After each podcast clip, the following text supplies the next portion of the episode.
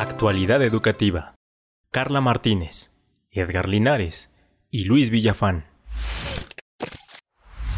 Una producción con idea.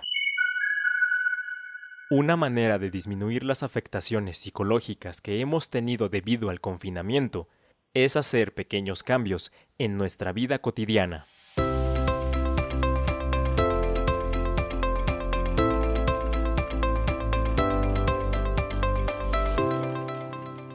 Impacto de la pandemia en las emociones.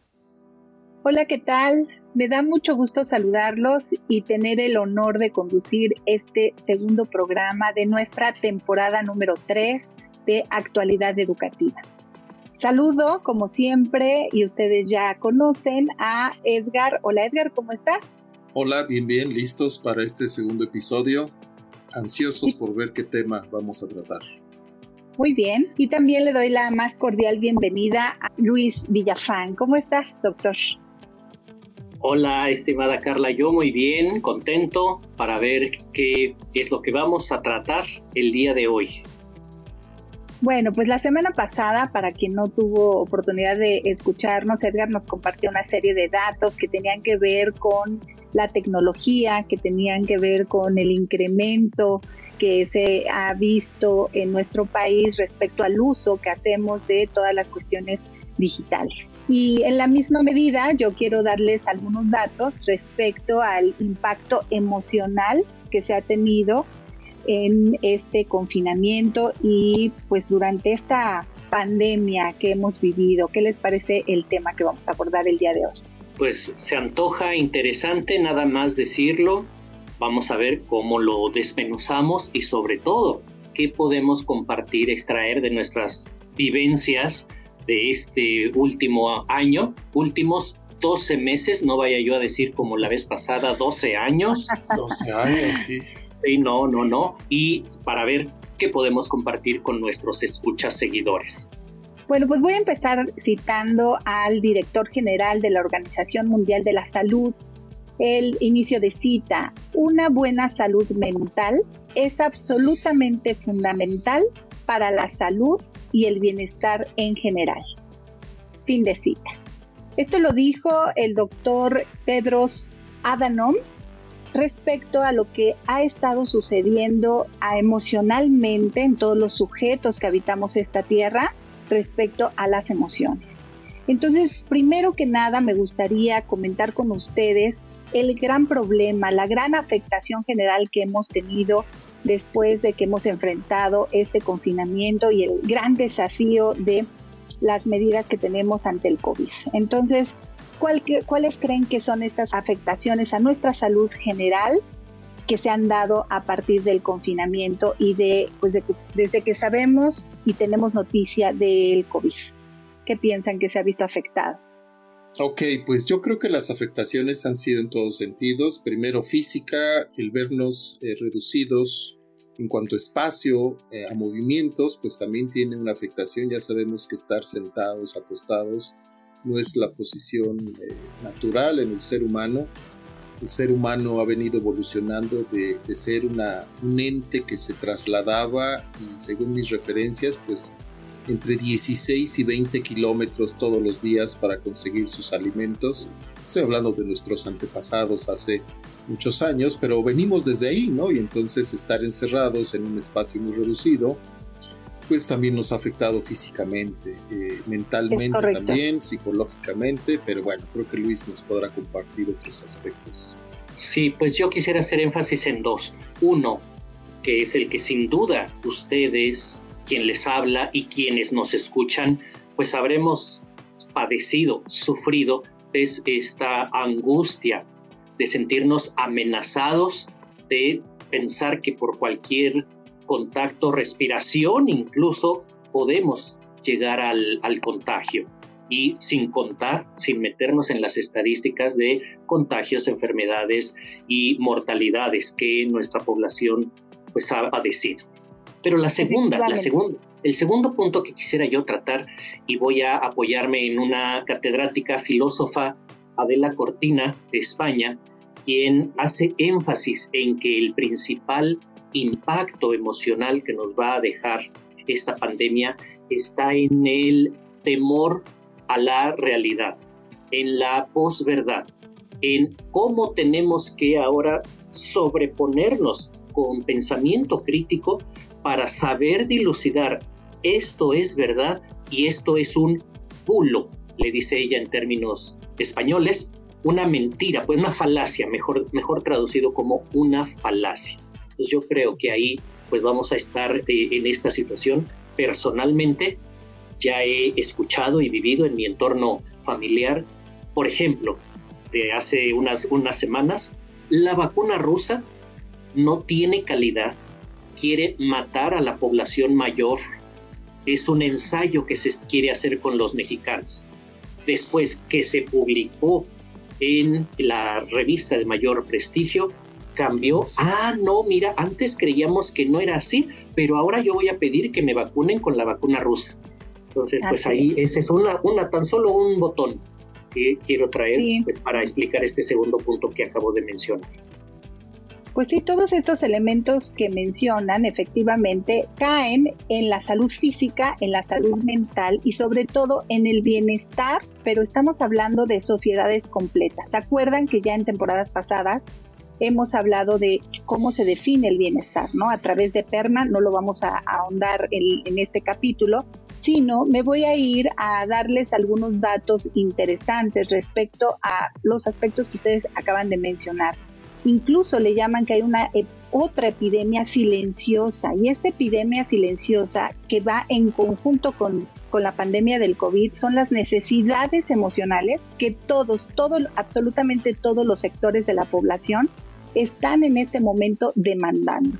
Esa es una epidemia silenciosa porque las afectaciones psicológicas, que son las que, en las que nos vamos a enfocar el día de hoy, pues han sido muy frecuentes y han sido evidenciadas, insisto, por todos los sectores poblacionales causando graves daños.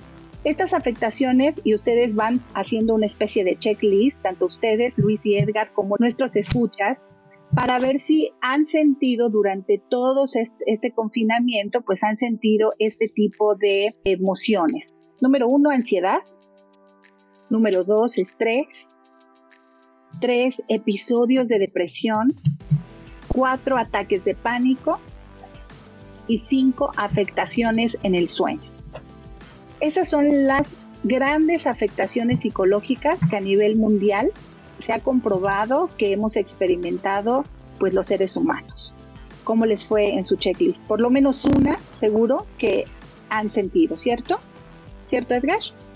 Cierto, eh, los primeros que comentaba, los dos primeros, ansiedad, justamente estar encerrados, el tener una rutina mucho más cerrada, más, más limitada que lo, lo habitual, pues te genera este estado de ansiedad, eh, un poco de estrés, pero creo que hasta ahí nada más, los otros, los otros este, tres que mencionaste, pues no, solamente el primero y el segundo en menor medida.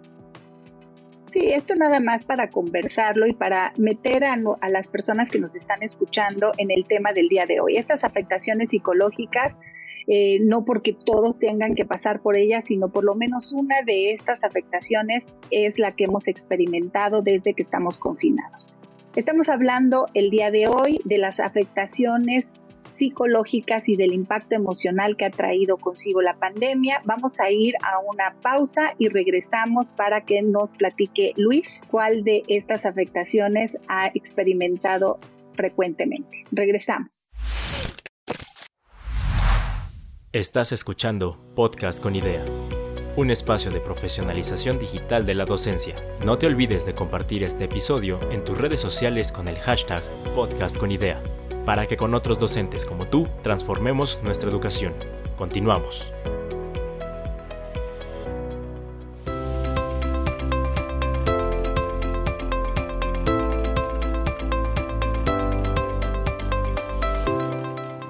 Las afectaciones psicológicas más frecuentes presentadas por la población a nivel mundial son ansiedad, estrés, episodios de depresión, ataques de pánico y afectación en el sueño.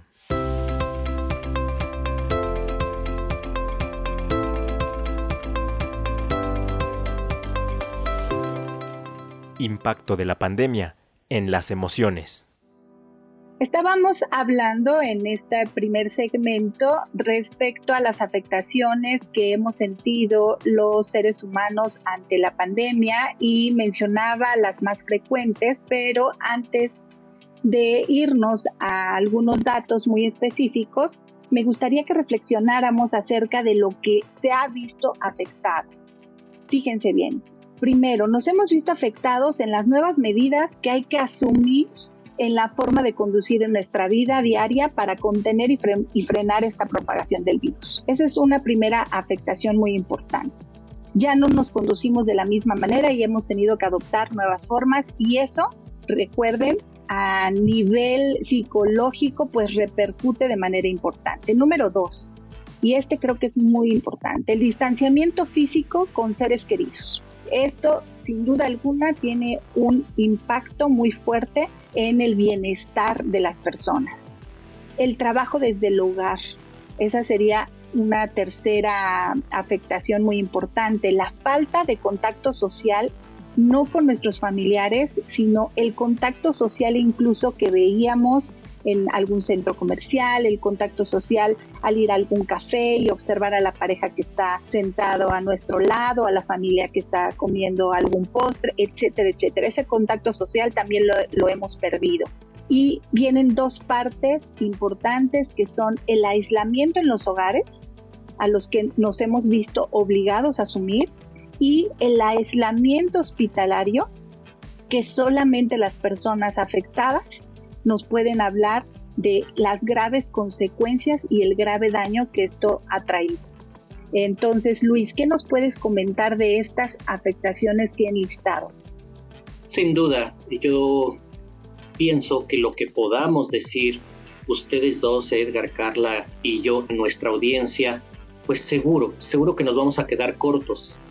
Y estoy también seguro que quienes nos escuchan, algunos desgraciadamente en proporción habrán tenido alguna experiencia cercana de familiar con quien se vive en, en casa, de haber pasado por este aislamiento, ese aislamiento hospitalario.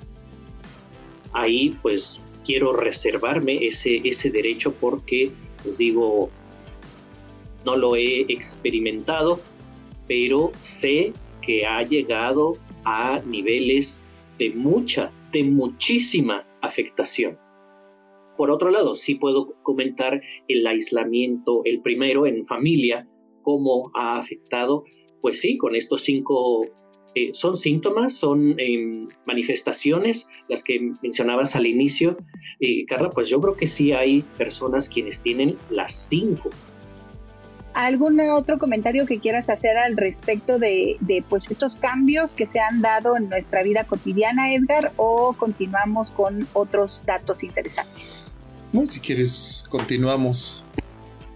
Bien, pues me gustaría también comentar que la Organización Mundial de la Salud ha revisado el impacto que se ha tenido en varios elementos que rodean nuestra vida pues la vida que conocemos, ¿no? La vida, la vida en cómo transcurre el mundo, diría Edgar en el capítulo pasado, por lo menos en la Tierra.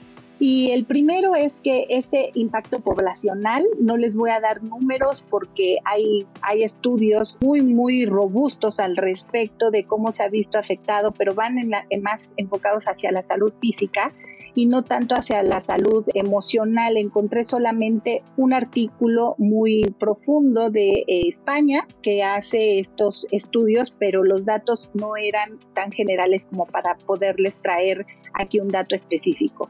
Lo que sí es importante decir es que este impacto ha sido a toda la población a nivel mundial y eso es algo muy relevante porque aquí decía no ve ni razas, ni religiones, ni edades, ha sido a todos por igual y lo que se recomienda, lo que recomienda este, este Departamento de Salud Mental de la Organización Mundial de la Salud es mostrar empatía hacia todas las personas afectadas. Eso es algo muy importante.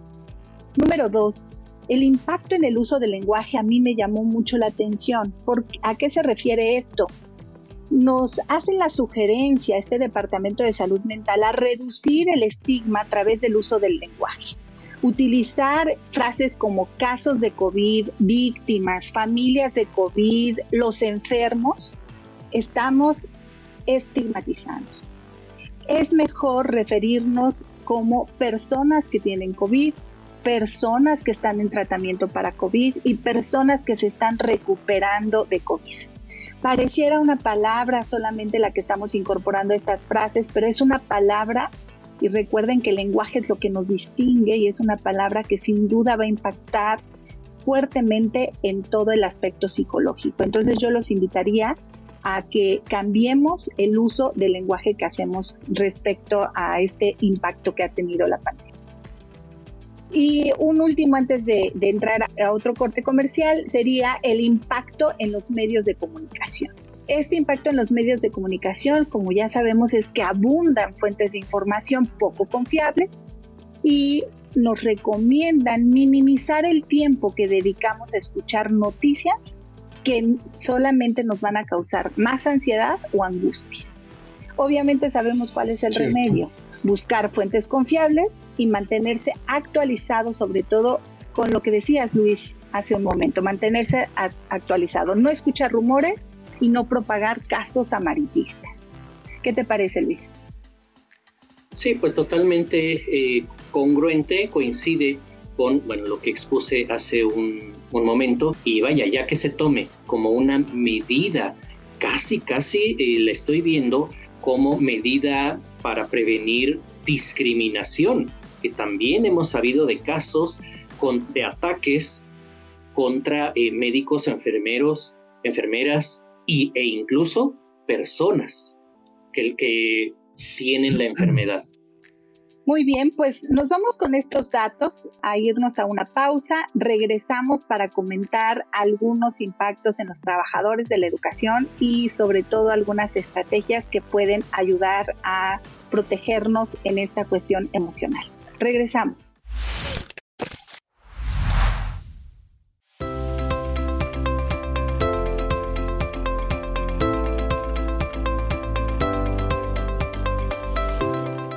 Debemos identificar que el uso apropiado del lenguaje, entre otras prácticas, puede contribuir a reducir el estigma de las personas que han padecido COVID y, por ende, a procurar nuestro bienestar.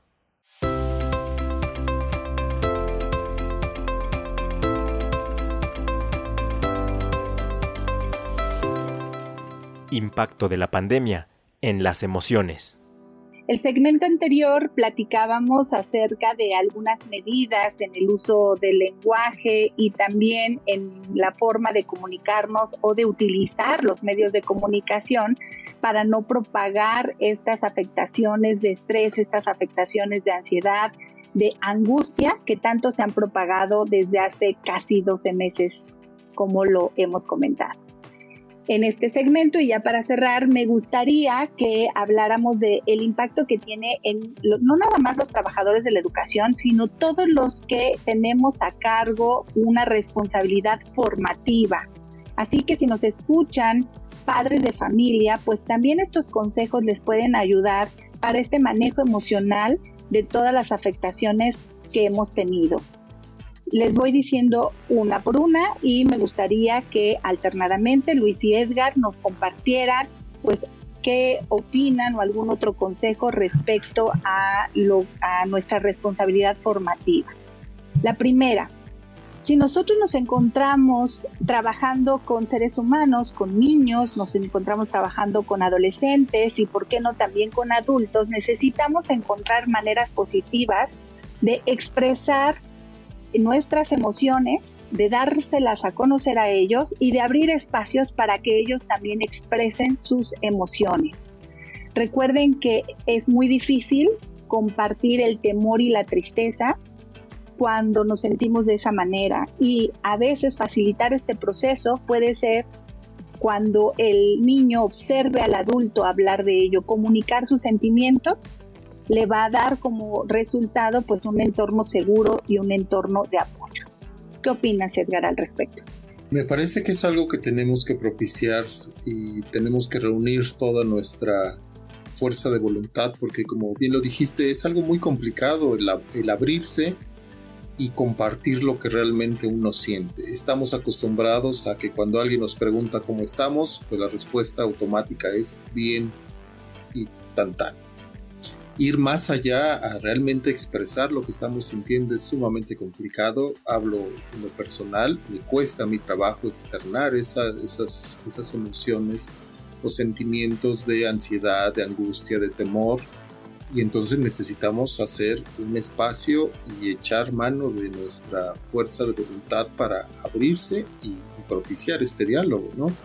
Me parece que es algo que se dice fácil, pero que en la práctica cuesta mucho, mucho, mucho trabajo. Por supuesto que va eh, de acuerdo a los temperamentos y personalidades, pero en general me parece que es algo que se debe hacer, pero que es sumamente complicado.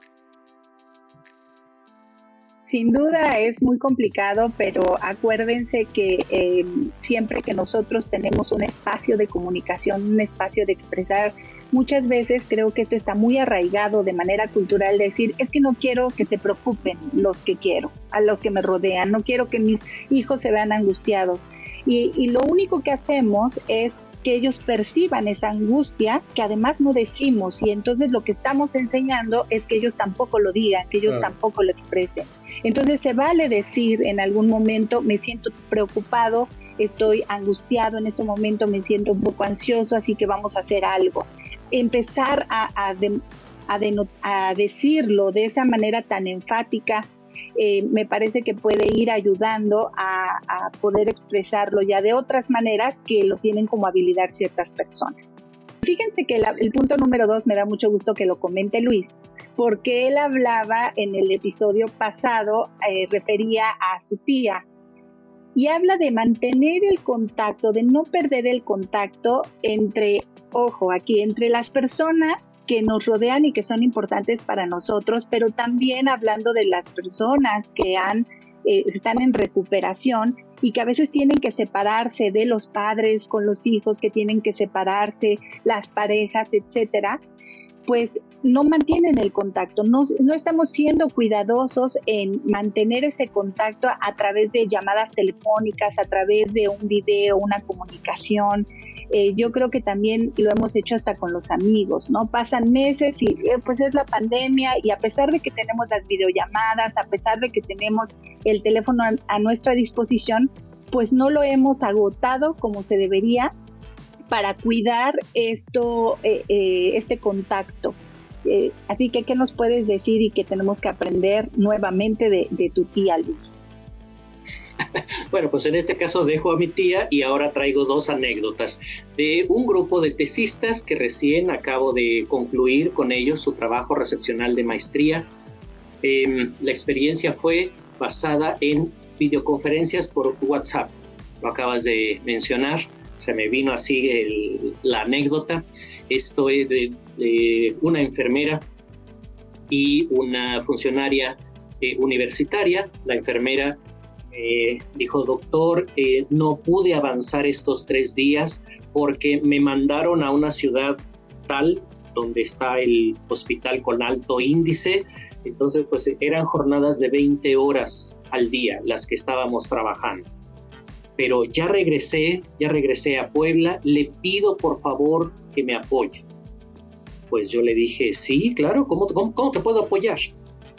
pues eh, este caso y el siguiente redundaron en pues sesiones, yo las ubico como sesiones terapéuticas, como, como coaching. No sé de dónde saqué yo tales habilidades porque no soy psicólogo, pero a las 2 de la mañana ahí estamos en la videoconferencia con el celular, ella con su archivo, yo con el mío, valiéndonos de los medios, indicándole yo, mira, aquí hay que redactar esta, este verbo, hay que cambiarlo, esto, a ver qué evidencias tienes de la encuesta que aplicaste, cómo capturaste tus datos. Y entre, entre asesoría académica y asesoría académica, le decía yo, este, oye, ¿y, ¿y cómo estás? Te está, eh, eh, evidentemente estás tomando todas las precauciones sanitarias, pero ¿cómo te sientes emocionalmente?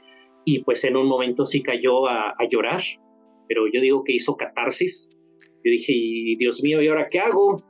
¿Qué hago si yo no soy psicólogo? ¿No? Bueno, de alguna manera pude, pude librarlo.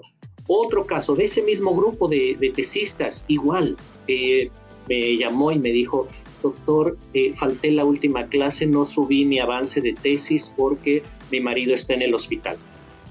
Eh, y yo ahorita tengo a los niños, tengo mi trabajo, tengo la casa, tengo que estar buscándole oxígeno, en fin, todo un panorama desolador. Entonces dije yo, pues yo creo que ya esto no, no vamos a llegar a buen término y sin embargo, y sin embargo, eh, estoy seguro, porque ella así lo dijo, de no haber sido por ese gran desafío y su tenacidad y la convicción a la que llegó que terminó su, su tesis. Igual, así, eran domingos 6 de la tarde. Doctor, ¿me puede apoyar, por favor? Estoy abusando de su tiempo. Sí, está bien, vamos, vamos a trabajar. Entonces, pues esos son los dos casos que relacionan esta cuestión emocional que has dicho, Carla, ya directamente con nuestro ejercicio educativo. Claro, pude haber dicho que me sorprende mucho lo que mencionas, Luis, pero lo cierto es que no me sorprende viniendo de ti porque ya seguramente muchos escuchas saben la calidad humana que tienes, que tenemos Edgar y yo la fortuna de conocerlo y corroborarlo. Entonces, me da mucho gusto, siempre te lo he aplaudido, este contacto que tú mantienes, que va más allá de la responsabilidad eh, profesional que tenemos a veces como docentes en cierta asignatura. Entonces, muchas gracias por compartirnos la experiencia. Y bueno, pues me gustaría eh, terminar comentando eh, algo que nos va a ayudar a todos en familia y que ahí sí voy a eh, pedirles a los dos que me comenten respecto a, a esto, cómo, cómo lo han llevado ustedes en casa. Primero, menciona aquí mantener las rutinas familiares en la vida cotidiana eso es algo muy importante porque como se cambiaron todas las actividades que hemos hecho, pues esas rutinas familiares que ya teníamos, que a lo mejor era reunirnos el fin de semana a ver una película, pero como ahora los datos que daba en el episodio pasado Edgar se ha incrementado el ver películas, pues ya sucede que ya no es tan especial como lo era antes. Mantener esas rutinas familiares resultan ahora más que nunca muy importantes, porque ahora ya cada quien lo ve en su celular. Entonces hay que hacer un gran esfuerzo por mantener esas rutinas y viene otra parte, crear nuevas rutinas que nos permitan esta convivencia con las personas que nos rodean en casa. Sin duda alguna va a fortalecernos mucho, no nada más el vínculo, sino fortalecernos personal y emocionalmente. Así que me gustaría que me comentaran alguna rutina o que, o que me digan si han adoptado nuevas rutinas. Adelante, Edgar, te escuchamos pues este, no hay mejor rutina que seguir trabajando, ¿no? Mantener, afortunadamente, y eso creo que también hay que, comentarlo, porque pues mucha gente se quedó con mucho tiempo de, ocio. Eh, pero pues en lo personal, pues hacer home office, pues es algo que, que empecé a hacer hace ya varios años, ¿no? Entonces, en esa parte, pues no me pegó tanto en esta, en esta rutina eh, aunque sí algunas eh, cuestiones, sobre todo el aspecto de actividad física, creo que eso es algo que, me pegó bastante, porque entonces ya en esta, en esta pandemia pues tuvimos que, hacer el reto de mantener, este, mantenerse en el peso, ¿no? Porque la comida y el refrigerador quedan más cerca y a todas horas, y creo que fue algo que nos pasó a muchos bajamos actividad física y mantuvimos la ingesta o la incrementamos por el ocio mismo, pues creo que ahí empezamos a tener problemas. Eh, me parece que eso es algo que tenemos que seguir observando. También tú lo mencionabas, este, dejamos de hacer ejercicio, a veces nos, nos desanimamos, pero algo que tenemos que cambiar es que así fallemos y lo dejemos de hacer 100 veces, hay que hacerla 101 veces para seguir con este esfuerzo y lograr una meta que nos propongamos. En este caso, pues quiero resaltar este aspecto de actividad física que nos es mucho, muy necesario. Incluso comentabas este otro, este otro este problema de la falta de sueño o los desajustes del sueño. Pues también me parece que nuestra mente andaba mucho, muy activa pero nuestro cuerpo muy pasivo y entonces al momento de ir a dormir, pues nadie puede dormir porque no estás cansado, tu mente está al 100 o al 1000 y creo que la actividad física también puede ayudar a bajar, a reducir ese estrés, esa ansiedad. Entonces, pues lo que hemos intentado hacer es generar rutinas de actividad física de no dejar de hacer ejercicio, al contrario, hacer un poco más de ejercicio y eso creo que nos puede ayudar y ser de mucho beneficio en general, ¿no? Pues muchas gracias por esta, estos consejos de gestión y administración del tiempo familiar que sin duda cuando tú te organizas en ese tiempo laboral, te sobrará tiempo entonces para compartir y para fortalecer estas relaciones familiares que tienes a tu alrededor. claro, también nada más tengan, tengan cuidado, porque si no lo hace uno con cuidado, puede uno pasar accidentes. Ya me caí de la patineta por andar este, intentando cosas cosas nuevas con mi hija, pero bueno, tanto catorrazo que me puse, pero bueno, pues no pasa de la anécdota, ¿no? Eh, sí, ahí va, ahí va, ahí va mi comentario justamente, a que eh, cuando tú gestionas un mejor tiempo dentro de esas rutinas, te das oportunidad o logras abrir un espacio para compartirlo en calidad con las personas que te rodean. ¿Y cuál sería lo que nos puede compartir Luis respecto a mantener estas rutinas familiares en la vida cotidiana o de crear nuevas rutinas, Luis Pinos? pues coincidió y esta, esto que voy a decir es antes de la pandemia, eh, decisión personal mía, retomar el ejercicio que por muchos años había yo dejado. Entonces, lo de moto propio lo, lo inicié, gimnasio y todo. Lamentablemente, pocos, pocas semanas me duró el gusto el año pasado, porque ya dijimos el 22 de marzo, pues todo se cerró sin embargo, y afortunadamente contamos con elíptica en casa, entonces ahí fue mi cambio. Ese sí, fruto del el confinamiento. Entonces empecé yo con esta rutina de ejercicio, quemar, llegué a 700 calorías en una sesión. Aunado a ello, decidimos en casa mejorar la calidad nutritiva de nuestra alimentación. Entonces, pues yo empecé al cabo de tres meses, ya por mayo, empecé a sentir una sensación de bienestar físico, que pues sí, mucho me, ayudó. Tan es así que por esta convicción a ustedes les platiqué el deseo que tuvimos en Conidea de crear salud nutricional, pues por esta, por esta experiencia previa que, que tuve en, en casa, que pues la puedo compartir ahorita como una experiencia propia. Muy bien, Luis. Pues muchas gracias. lo comentaste en un episodio de la temporada anterior de los podcasts. En un buen latín dijiste men sana in corpore sano, ¿no? Algo así. Quise, quise poner en práctica este, este latín. No sé si en la mente mucho me ayudó, creo que sí, pero al menos en el cuerpo sí eh, hubo ello. Por otro lado, para la cuestión del insomnio, también tomé, ya estoy recordando, otras acciones derivadas de la, de la pandemia. Me propuse, no lo he logrado, pero sí lo sigo teniendo como meta y buscando cada vez más el dormir ocho horas por día. Y ello también me hizo tomar la decisión de reducir la carga de trabajo docente que a mediados del año 2020 tomé en mi, en mi vida pues entonces ahí están estas acciones que puedo compartir. Pues gracias Luis, gracias Edgar por compartirnos un poco acerca de sus rutinas diarias, sus rutinas en casa y sobre todo estas medidas que han adoptado para procurar su salud física, su salud mental y yo eh, añadiría a esto que acaban de decir, mente sano, cuerpo sano, pues para tener el corazón sano, solo por decirlo de alguna manera. Necesitamos también nutrir nuestras emociones, nutrir nuestro bienestar emocional. Y yo espero que este episodio les haya servido a todos los que nos escuchan para reflexionar acerca de estos pequeños cambios que, podemos hacer en nuestras rutinas para que estas afectaciones que hablamos en el, en el segmento número uno se vean disminuidas. Así que yo me despido. Recuerden compartir este episodio con el hashtag podcast con idea y nos vemos la próxima semana. Gracias Luis, gracias Edgar. Hasta Estamos luego, hasta la próxima semana. Hasta pronto. Adiós. Actualidad educativa. Carla Martínez, Edgar Linares y Luis Villafán. Una producción con idea.